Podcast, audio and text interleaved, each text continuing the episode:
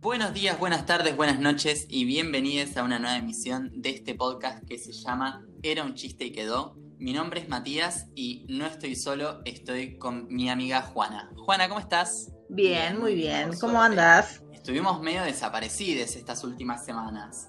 Va, hace, hace un par de semanas sí. el último episodio y estuvimos un poco desaparecidos. Espero sepan entender, estamos en noviembre, época de parciales, pero bueno, acá estamos y traemos un episodio hermoso. Exacto. Sí, sí, sí. Pero antes que nada, como siempre nos gusta empezar a nosotros el episodio, como para desconstructurar un poco. ¿Te parece, Matías, eh, Sí, volver a empezar con esto de los porque fan tenemos facts? Medio, medios ahí. En el último episodio no hicimos, me parece, así que volvamos. ¿Querés arrancar con el mío? Sí, tengo uno que sucedió en las últimas semanas, donde estábamos con Matías disfrutando de este nuevo Gracias, reality que se llama Masterchef. Gracias Masterchef por tanto, donde participa la Claudia. Y que todos sabemos quién es la Claudia, menos Matías, que se enteró hace una semana o dos que Claudia Villafañe es la ex de Maradona. A lo cual, bueno, la anécdota y el fan fact es que, además de que no lo sabía, vino y me lo contó como si fuera el notición y en realidad era algo que ya era, era algo más obvio que, no sé, que Messi es si- argentino, ¿viste? Eh, Yo quiero ver qué. si puedo, eh, puedo salvarme un poco de esto. Yo sabía que Maradona estuvo casado con una Claudia. Yo, eh, vamos a- a decirlo, no sé mucho de farándula. Y cuando empezó Masterchef, que le debo muchísimo, eh, es un programa que, me tiene completamente enamorado, eh, la presentan como Claudia o la Claudia, Claudia Villafañe, empresaria. Y yo la verdad es que, si bien no conozco mucho de farándula, más o menos tenía a Boy Olmi, a Sofía Pachano. Digo, una empresaria, qué raro que lleven a una empresaria a Masterchef. ¿Empresaria de qué? ¿Qué- cómo, cómo es conocida? Y me faltaba el dato, no tenía el dato de de Maradona. Hasta el episodio en que invitaron a, a cocinar a, a Dalma. Le invitaron y yo digo, ¿qué hace Dalma Maradona con Claudia Villafañe? Y no me acuerdo que me dice, no, porque es la hija, ella es la ex de Maradona. Ah, mira vos, un descubrimiento. Tu Mi madre te dijo eso. Me dijo eso y yo fue, después de descubrir la pólvora. Exactamente. Pero bueno, sí. yo también tengo. Pero bueno, además de salvarte, vos tenés algo para Yo hundirme. tengo algo. A mí también. No, no, no sé si para hundirte. Bueno, un poco sí. Juana es, es una persona que eh, se cae bastante. Ah, tiene sus caídas, tiene su- sus históricas caídas. Y tiene una forma de caerse muy particular que ella la, la clasifica como una caída de vieja loca. Que son esas caídas que no sabe cómo se cayó. En un momento termina en el suelo. El- la, la cantidad de veces que ha comprado acá la escalera de abajo del edificio donde vivimos, ya directamente podríamos ser propietarios del edificio. Y es una caída en la cual ella registra la caída cuando está en el piso. Pero no puede saber cómo se cayó. ¿Es- es- ¿Son medio así tus caídas, Juana? Sí, sí, sí. Y esto viene a colación de que hace dos semanas yo estaba bajando las pequeñas escaleras de mi casa, que son de la entrada, y bajé tan rápido y tan veloz que no vi, no sé qué me pasó, no, no entiendo cómo, pero yo terminé en el piso. Cuando me di cuenta que estaba en el piso fue en el momento que me estaba golpeando la pera contra el piso y fue como, ¿cómo me caí? ¿Cómo fue esto? Y ahí me sentí una vieja loca. Digo vieja loca por, eh, nada, con todo el respeto a los mayores, eh, es algo cómico, pero no, no sé, muchas abuelas, eh, de hecho las mías también, eh, se han caído en la calle y nunca saben cómo. Y vos decís como, pero abu- abuela, ¿cómo te caíste? Y te dicen, no sé, como de repente me estaban ayudando. Eh, por eso, por eso lo denomino así, pero todo el respeto a los mayores. Bueno, habiendo ya contado, eh, ya habiendo contado eh, los fan facts y riéndonos un rato, me parece interesante empezar a hablar sobre el tema. Pero antes que nada, antes de introducir y, contar bien de lo que vamos a hablar, quería pedirles un favor a, a los que a los oyentes que quizás se encuentren con el título de este episodio y con el tema del que vamos a hablar, se encuentren un poco alejados o que no vayan, o quizás con temor a no entender muchas de las cosas que vamos a mencionar, pero les pido por favor que se queden, que se queden hasta el final, porque realmente es un tema que nos compete a todos y que van a entender eh, el por qué al final cuando lleguemos a la conclusión del tema.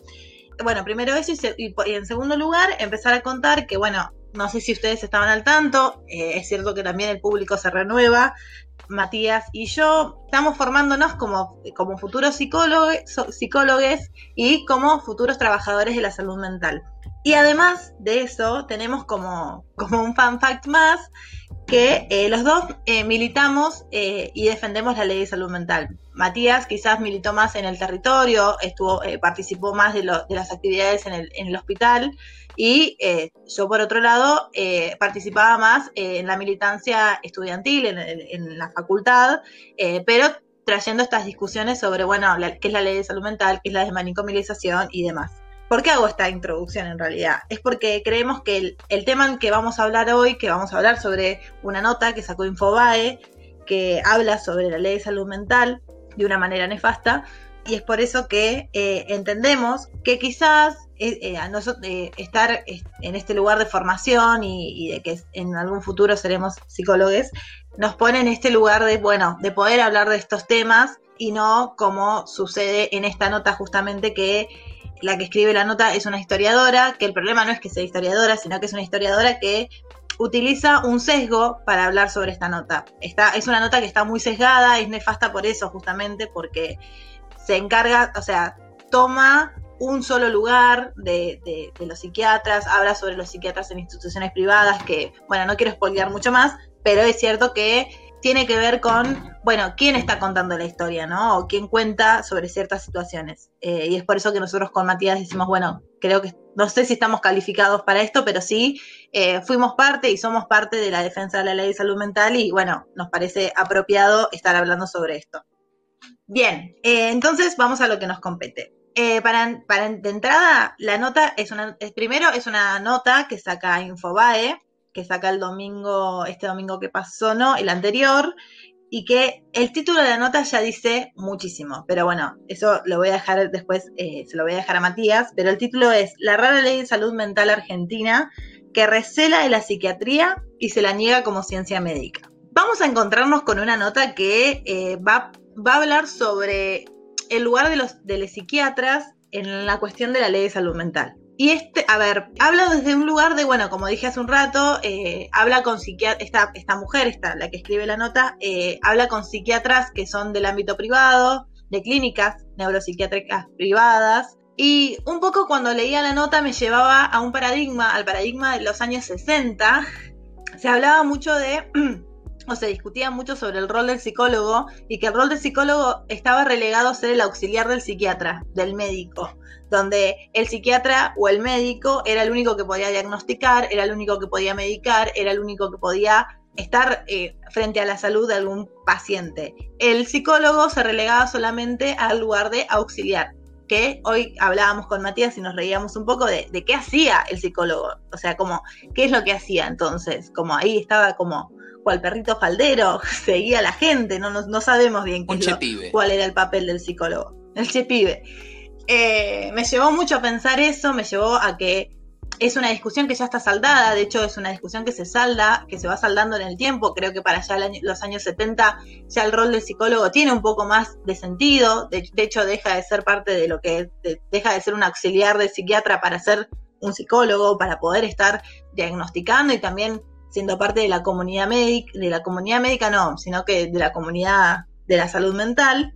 Eh, entonces me parecía que era un, que era un debate súper saldado que esta nota vuelve a reabrir porque vuelve a hablar sobre que los psiquiatras, o sea, los psiquiatras eh, son los que tienen que medicar, los psiquiatras son los que tienen que estudiar las patologías, porque así lo dice la nota, los psiquiatras estudiamos las patologías, las patologías se estudian en medicina y no en humanidades como, lo, como donde estudian los psicólogos, que es donde estudian los psicólogos bueno, ahí ya con esa frase dice un montón de cosas, porque es rebas, o sea, es una denigrar el, trabajo de los, de, psicólogos eh, de una manera terrible. Eh, también pone en el lugar de otros profesionales de la salud, de la salud, como los enfermeros, como el trabajador social, como los AT, los pone todos en un, en un lugar mucho más abajo que ellos, que ellos, a nosotros también nos ponen en la misma línea que igual celebro, ¿eh? me, encanta, estar del lado de una T y del lado de un enfermero, de un trabajador social. si va a ser con este paradigma, lo prefiero mil veces, pero te lleva a pensar muchas te lleva mucho más al paradigma de los años 60 que al paradigma del 2020, donde ya esa discusión está súper saldada. Y que yo creo que hay otras discusiones mucho más ricas para traer y para discutir que no son estas. Es por esto que esta nota, en esta, esta cuestión general que estoy armando, habla mucho de eso, trae mucho, es polémica por eso, porque discute una ley de salud mental que tuvo una lucha, que, fue gestada en, una, en la organización de muchos trabajadores de la salud mental, eh, con una militancia eh, eterna y con ejemplos de, salud, de ley de salud mental en el país, como la de la, provincia de Río Negro. Y esta, y esta nota lo que hace es atacarla, eh, es atacarla de una manera súper nefasta, tomando cosas que no son, o sea, mintiendo además. Y bueno, nada, creo que ahora cuando Matías cuente un poco más eh, en puntual lo que tiene esta nota, vamos a poder entender mejor. Sí, ¿no? yo eh, voy a intentar desmenuzar un poco algunas, algunas cuestiones que, se tocan en la nota, nombrar algunas cosas, eh, algunas son directamente mentiras y otras son, como decía Juana, miradas muy sesgadas, miradas desde desde determinados sectores, no solo que solo convocan a psiquiatras y algunos médicos a hablar, sino que son psiquiatras y médicos con una perspectiva, porque también hay un montón de psiquiatras que son repiola y que bancan al nuevo paradigma y a esta ley de salud mental. Pero es una única mirada la que llaman para hablar del tema. Vamos a arrancar un poco con el título y el subtítulo de esta nota, porque me parece que es lo más importante. ¿Por qué?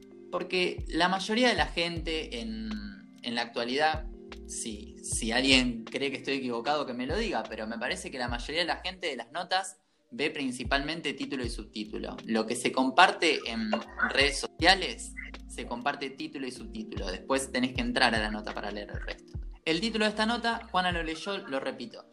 La rara ley de salud mental argentina, ya le dice rara, ya arrancamos por ahí, que recela de la psiquiatría, casi, casi como que, le tiene envidia a la psiquiatría por el, lugar que debería tener, siempre enalteciendo, y la niega como ciencia médica. Bueno, lo de negar como ciencia médica ya ahí nos encontramos con la primera mentira, ya en el título. Ya es el meme, viste, de los Simpsons de Nelson. Hay tres grandes mentiras en ese título.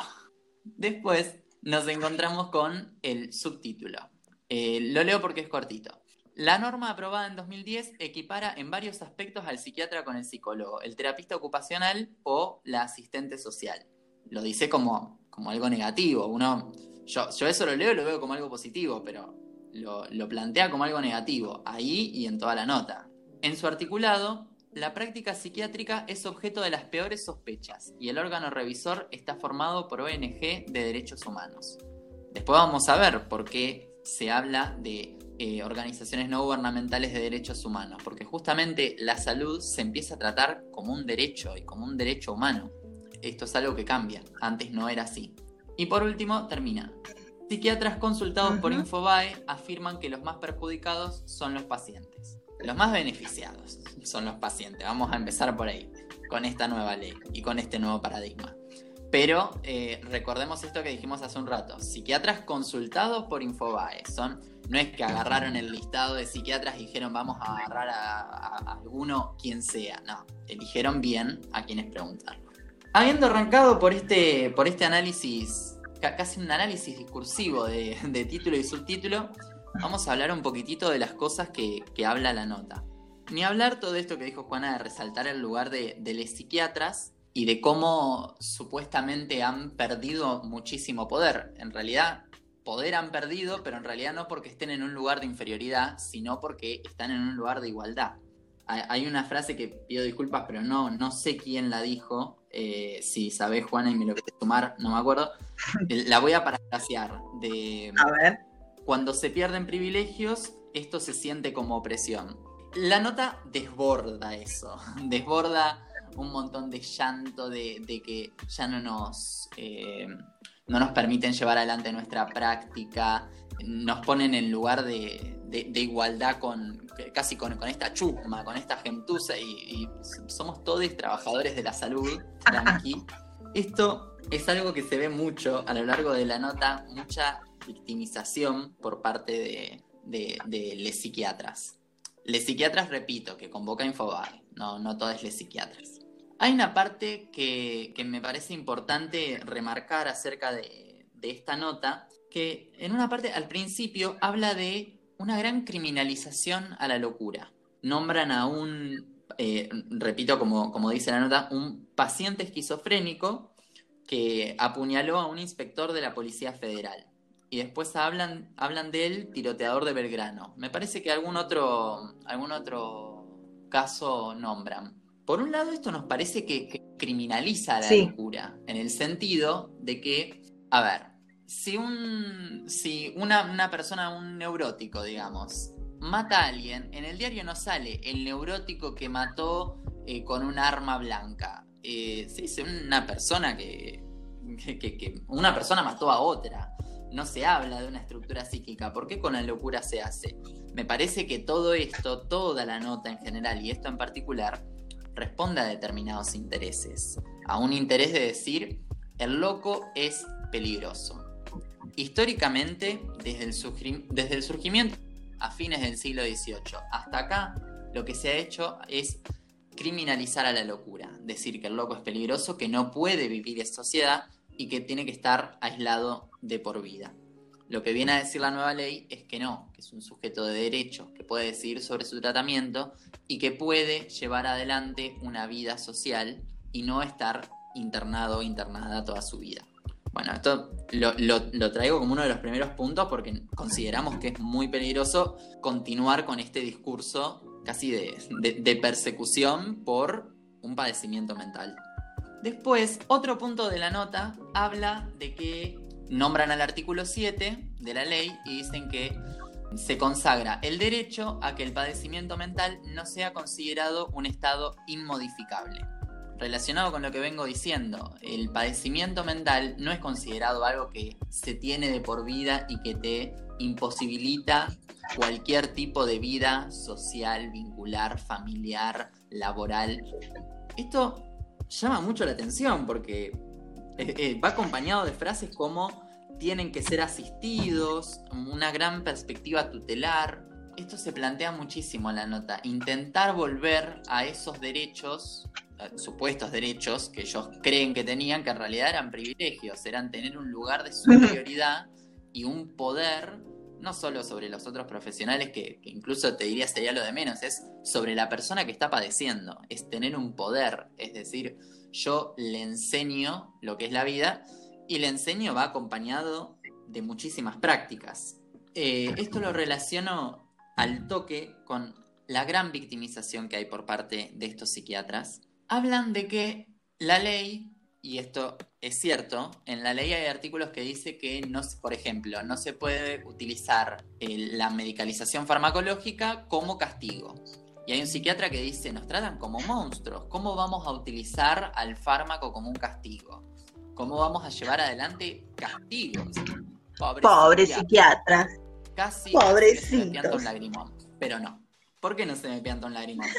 Porque, a ver, esto que se plantea en la ley. Claro, alguien lo lee, alguien que desconoce del tema de, los manicomios o de, la historia de, la locura, hablo de historia de la locura porque así se llama un libro de Foucault que hace todo este recorrido, el nacimiento de la clínica, también otro libro, nos cuentan cómo históricamente han existido dispositivos, discursos que han segregado al loco, a la loca. Los han encerrado en instituciones, en un manicomio. Yo invito a la gente que nos está escuchando y que tal vez tanto ellos como alguien que conozcan se ha identificado con estos psiquiatras que lloran en la nota, les invito a que busquen en la página del CELS, del Centro de Estudios Legales y Sociales, busquen Melchor Romero CELS en Google y vean la cantidad de denuncias que hay solo en el hospital de Romero que ha habido, que se han hecho, me parece que la primera es del, año 2013, pero ha, habido un par de denuncias por eh, violación de los derechos humanos, por castigos, por aislamiento, por em, condiciones deplorables en la calidad de vida y demás, cuestiones. O sea, la ley que, que nombra esto como no se puede castigar con medicación, no es azaroso, no es que se les ocurrió decirlo, es que históricamente fue así. No se trata de decir los psiquiatras son todos malvados, es que hay una historia que lamentablemente mostró que eso ocurrió. Lamentablemente tiene que haber una ley para que una persona que padece mentalmente tenga derechos a que no sea castigada. Esa es la realidad. Esto se relaciona al toque con otros temas. Todo se relaciona con todo en la nota. Por supuesto, los temas son un montón, nos vamos a dedicar solo a algunos. Mucho, mucho llanto porque no pueden internar. supuestamente, según esta nueva ley, esta es otra mentira, ya no existen las internaciones. Ya no se puede internar más y, bueno, lloran durante muchos párrafos porque no pueden internar y qué sé yo. Todo esto, ¿eh? Hay que controlar a los enfermos mentales, enfermos mentales les dicen ellos por supuesto, hay que controlar a los enfermos mentales y eh, esta nueva ley no nos deja. Eh, para quien le interese el tema, el capítulo 7 de la ley, artículo 14 en adelante, habla de los tipos de internaciones, de internaciones voluntarias e involuntarias, o sea, es mentira. Por supuesto que la gente que em, sea del ámbito psi que nos esté escuchando, eh, va a decir, sí, sí, sí, yo esto eh, lo sé o lo leí o lo tengo más o menos en claro. Sí, tengamos en cuenta que hay un montón de gente que no es del ámbito psi y que puede leer esta nota y decir, oh, qué, ley terrible, ¿Cómo, ¿cómo van a hacer eso? ¿Cómo van a dejar justamente a los locos sueltos? Y volvemos otra vez, son peligrosos, hay que encerrarlos. Por último, me gustaría traer otro tema que se nombra en la nota, que es el tema de la desmanicomialización. Hay un psiquiatra o una psiquiatra, no recuerdo, que habla de la desmanicomialización como algo imposible, como que no hay experiencias de desmanicomialización. Eh, Juana, vos me parece que al principio nombraste un par de experiencias en nuestro país e incluso en, Francia, en Italia se han llevado experiencias eh, googleen desmanicomialización, eh, tal vez en otro, en otro episodio de salud mental abordemos el tema, pero resumiendo es romper con las lógicas manicomiales y buscar que las personas con padecimiento mental que están encerradas puedan reconstruir sus vínculos, volver a lo social, tener un trabajo, trabajar con la comunidad para que también la comunidad aloje a las personas con padecimiento mental y lo cuestionan muchísimo. Esto también es algo muy peligroso. Porque repito, quien lee esta nota y no sabe del tema, dice, claro, ¿cómo van a querer cerrar los manicomios y que vamos a tener a todos los locos sueltos en la calle? Encima no se puede internar, el psiquiatra no puede hacer nada. Los psicólogos, enfermeros y trabajadores sociales, todos confabulados para... Mm, no sé qué fantasía persecutoria tienen, eh, nos parece muy, muy problemático esto. ¿no? Estos son algunos de los puntos, como para entender, me, me salté algunas mentiras que se dicen eh, en la nota, como que los psicólogos podemos medicar. Chiques, no sé si alguien está escuchando, estaba preocupado porque íbamos a medicar. No podemos medicar, no queremos medicar tampoco. La medicación en algunos casos y, y para llevar algunas terapias es necesaria, nosotros no medicamos. Se dice que los roles son intercambiables, no son intercambiables. Ahora Juana va a comentar un poquito cómo es el trabajo a partir de la ley. Nombré eh, el, desprestigio del psiquiatra, que en realidad no es un desprestigio, es una equiparación de los saberes y que no hay experiencias de manicomialización.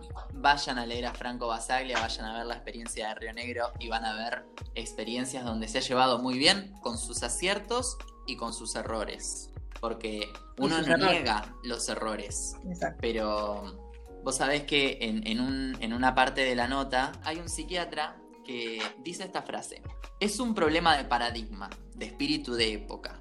Vos sabés que yo estoy de acuerdo con él.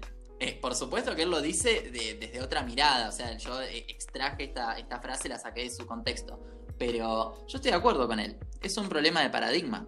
Lo que plantean estos psiquiatras que hablan en esta nota, y la nota en general, que repito, persigue determinados intereses, determinada eh, perspectiva del padecimiento mental, es una perspectiva que se tenía antes. Podríamos empezar a partir de la Segunda Guerra Mundial, pero ya acá en Argentina llegó más con la ley en el año 2010. Se habla de otra perspectiva, de una perspectiva de derechos humanos, de una perspectiva integral de la salud, de una perspectiva integral de la salud mental. Y es un, es un problema de paradigmas, es un, otra vez volvemos al episodio anterior, es un choque de paradigmas. Y por eso eh, esta ley tiene, tiene que ser defendida.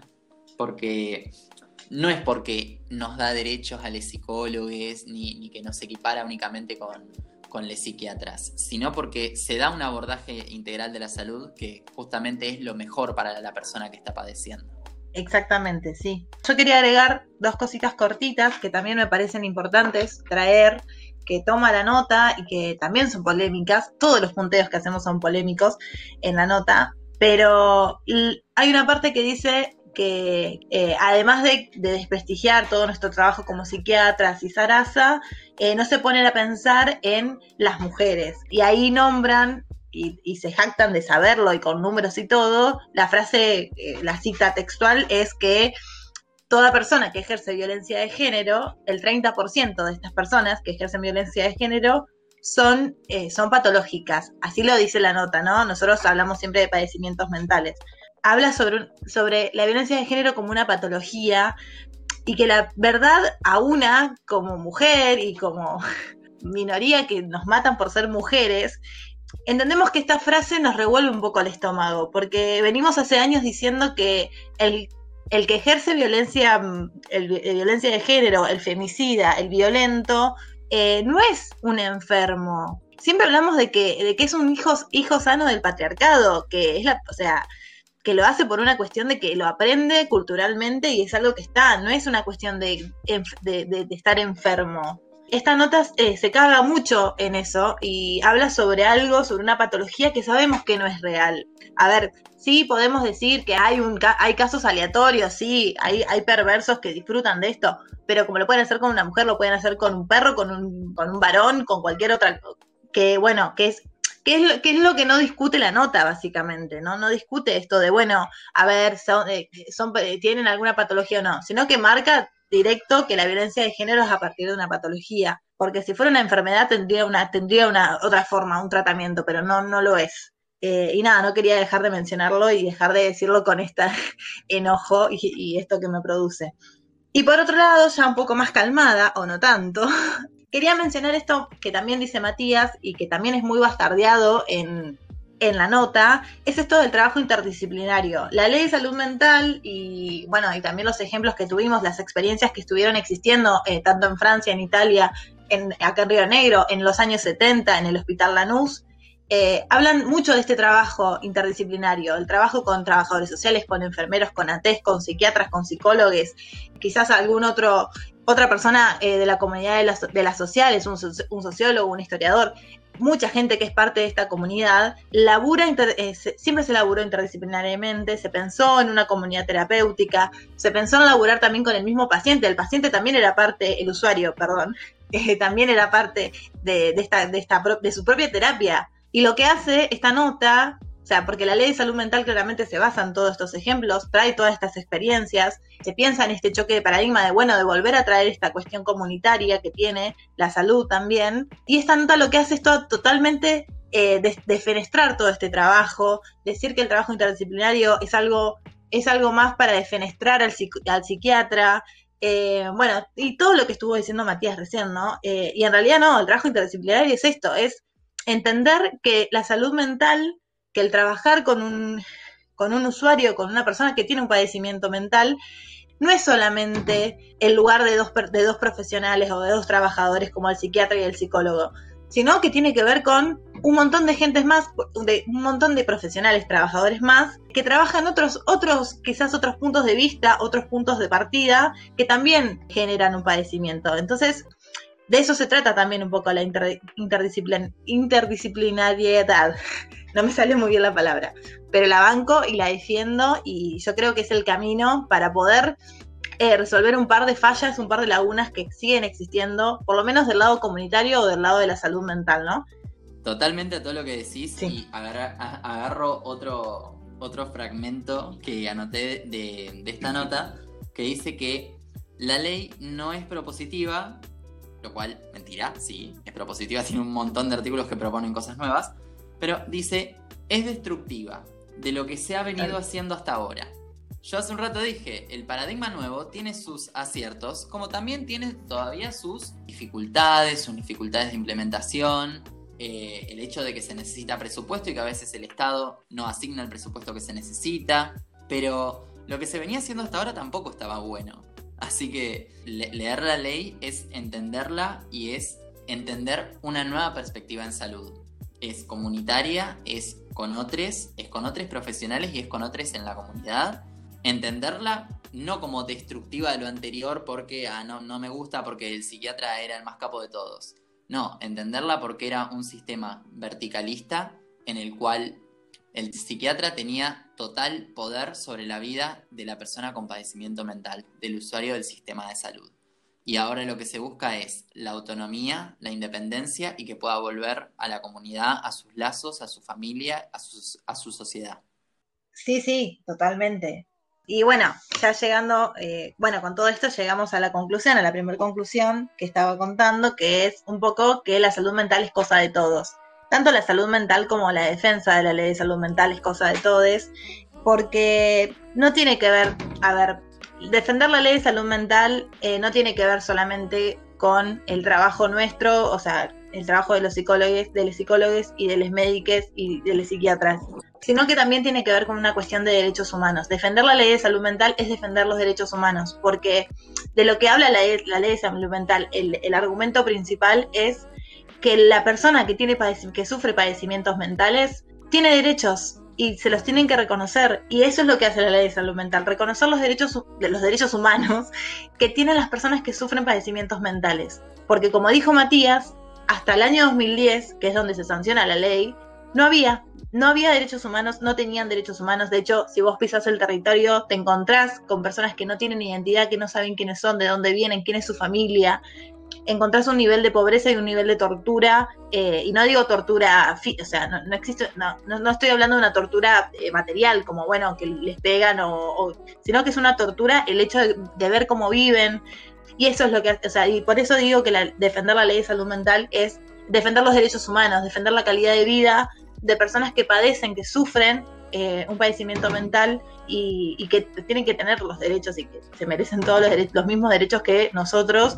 La defensa de la ley de salud mental es una cuestión de todos. De, nosotros, de nosotros dos con Matías, de vos que estás escuchando este, este episodio, eh, de tu familia, que no tiene que ver con qué profesiones elegimos para nuestra vida, sino que tiene que ver con una cuestión de de qué es lo cotidiano, que nos encontramos con estas, eh, con estas situaciones en la cotidianidad y que las tenemos que defender. Tal cual, es entenderlo como defender la salud. ¿Defendemos la salud pública? Perfecto. Defendemos la salud pública de manera integral. Defendemos la salud mental. El día de mañana, el padecimiento, decía una profesora, el padecimiento es democrático. Todos padecemos. Por eso ya no se habla más de enfermedad, en, este nuevo paradigma que les nombraba, ya no se habla más de enfermedad mental, sino de padecimiento mental. Todos padecemos, pero históricamente hubo un padecimiento que se encerró en cuatro paredes.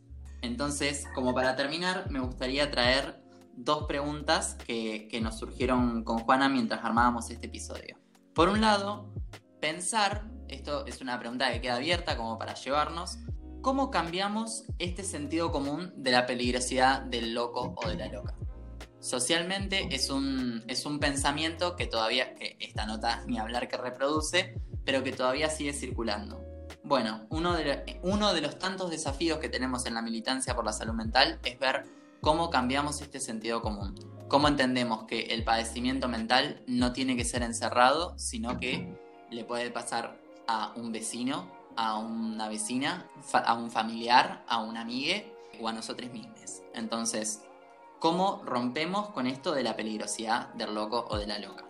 Y otra que es más un, ejercicio que me acuerdo al principio de la cuarentena eh, circuló, si, tienen amigues psicólogos lo habrán visto, era una invitación a imaginarse, recién estaba empezando el aislamiento social preventivo y obligatorio, y te invitaban a pensar como, ¿estás cansado, cansada de estar encerrado, encerrada en tu casa? Eh, que no podés salir, bueno, imagínate que hay personas que estuvieron encerradas durante toda su vida en una institución psiquiátrica. Imagínate que estuvieron encerradas en cuatro paredes. Y sin internet, sin Netflix, sin, sin todas las comodidades eh, que, podemos llegar a tener en, nuestro hogar. Es una invitación eh, no es para, para, bajarlo porque parece que bajoneé para el final del episodio, pero es para invitarnos a, pensar y, a reflexionar.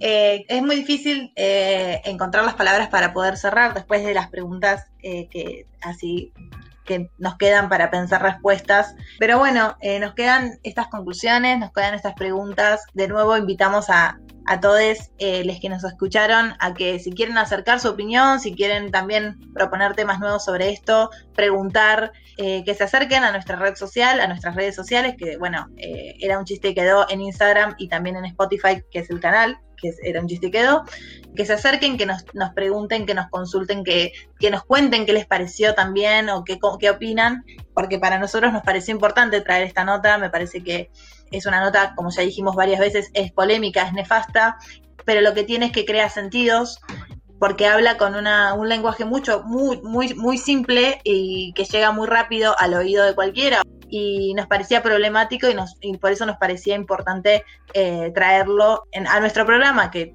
que, un poco también se trata de eso, de discutir ciertas cosas que, que nada, que, hay que, que tienen que ser discutidas y traídas a la mesa, ¿no?